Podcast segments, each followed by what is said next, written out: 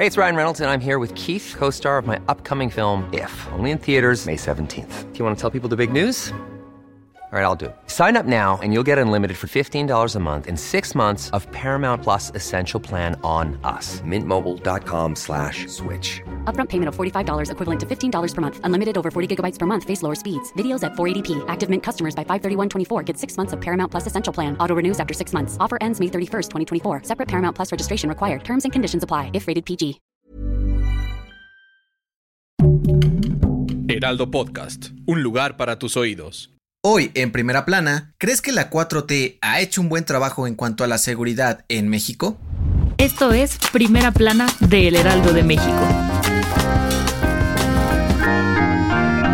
Este martes, la titular de la Secretaría de Seguridad y Protección Ciudadana, Rosa Isela Rodríguez, se presentó en el Senado de la República para dar a conocer los resultados que han obtenido en los tres años de gobierno de la 4T. La funcionaria dijo que la Estrategia Nacional de Seguridad que implementaron ha dado resultados y se ha avanzado en términos de la construcción de la paz, pues han dado fuertes golpes a la delincuencia organizada, bloqueando 41 mil cuentas bancarias con más de 14 mil millones de pesos vinculados a operaciones ilícitas. Además, aseguró que nueve delitos, entre ellos secuestro, robo de vehículos, huachicol y asaltos, han ido a la baja, en comparación a la administración de Enrique Peña Nieto. Sin embargo, dijo que aún tienen el reto de disminuir los homicidios dolosos, feminicidios y la violencia familiar, pues han aumentado de manera considerable en el último año. Entre enero y agosto del 2021, el número de feminicidios y homicidios incrementaron 11.9% en todo el país. De acuerdo con datos del Secretariado Ejecutivo del Sistema Nacional de Seguridad Pública, el gobierno de AMLO superó los 91 mil homicidios de hombres y mujeres, y tan solo entre enero y junio se registraron 1.616 mujeres víctimas de feminicidio. La funcionaria dio a conocer que el 50% de los homicidios dolosos se concentran en seis estados, Guanajuato, Baja California, Michoacán, Jalisco, Estado de México y Chihuahua, por lo que han reforzado la presencia de la Guardia Nacional para reducirlos. Rosa Isela también aprovechó el momento para citar al presidente López Obrador, diciendo que la estrategia de abrazos y no balazos sí ha funcionado y que seguirán trabajando para que haya paz en todo México, pero que necesitan del apoyo de la sociedad para ser más fraternos. Finalmente hizo un llamado a todos los senadores, incluso a los de otros partidos, para cerrar filas y comprometerse a trabajar con honestidad para combatir la inseguridad en el país, pues aún falta mucho por lograr. Con información de Misael Zavala.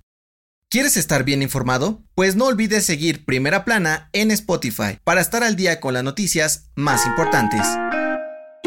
De acuerdo con la consultora State Counter, los fabricantes chinos de smartphones están ganando terreno en el mercado mexicano, y es que están apostando por ofrecer una mejor experiencia a los usuarios y equipos más baratos. En este sentido, empresas como Huawei, Xiaomi y Motorola pasaron del 14.3% de la preferencia entre los mexicanos en 2014 a 47.98% al cierre de agosto del 2021. Sin embargo, Samsung y Apple siguen siendo las marcas líderes en nuestro país. Eduardo Morones, director general en México de la firma china de smartphones Oppo, dijo en entrevista exclusiva para el Heraldo de México que las compañías asiáticas están buscando ahorrar costos en elementos que no son tan importantes para los usuarios, como audífonos o cargadores inalámbricos, y se están enfocando en mejorar aspectos como la capacidad de procesamiento, la resolución de las cámaras y pantallas o la durabilidad de la batería. Ante esto, Rolando Alamilla, experto de la consultoría de Sioux,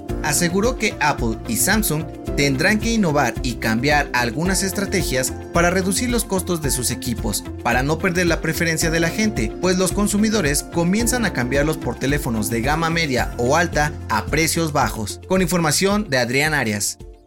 En otras noticias, este martes el subsecretario de Salud, Hugo López Gatel, dio a conocer que la variante Mu del COVID-19 ya está en nuestro país y fue detectada en el Estado de México, Ciudad de México y Puebla. Sin embargo, aseguró que no existen estudios suficientes para determinar si es más peligrosa que la Delta. En noticias internacionales, de acuerdo con los resultados preliminares, Justin Trudeau ganó las elecciones anticipadas en Canadá y será primer ministro por tercera vez. Su rival, Erin O'Toole, reconoció su derrota y deseó lo mejor al líder en su nuevo mandato. Y en los deportes, la Liga MX y la MLS presentaron el nuevo formato de la League's Cup, torneo que se jugará a partir del 2023. Tendrá una duración de un mes y participarán todos los equipos de ambas ligas.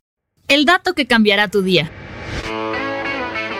Un día como hoy, pero de 1994, se estrenaba la icónica serie Friends, la cual ganó 6 Emmys a Mejor Programa de Comedia en sus 10 años al aire y es considerada como un referente en moda y cultura pop. De acuerdo con sus creadores, inicialmente no iba a llamarse Friends y pasó por varias opciones como Insomnia Café, Six of One y Friends Like Us. Finalmente se acortó este último nombre para quedar en Friends.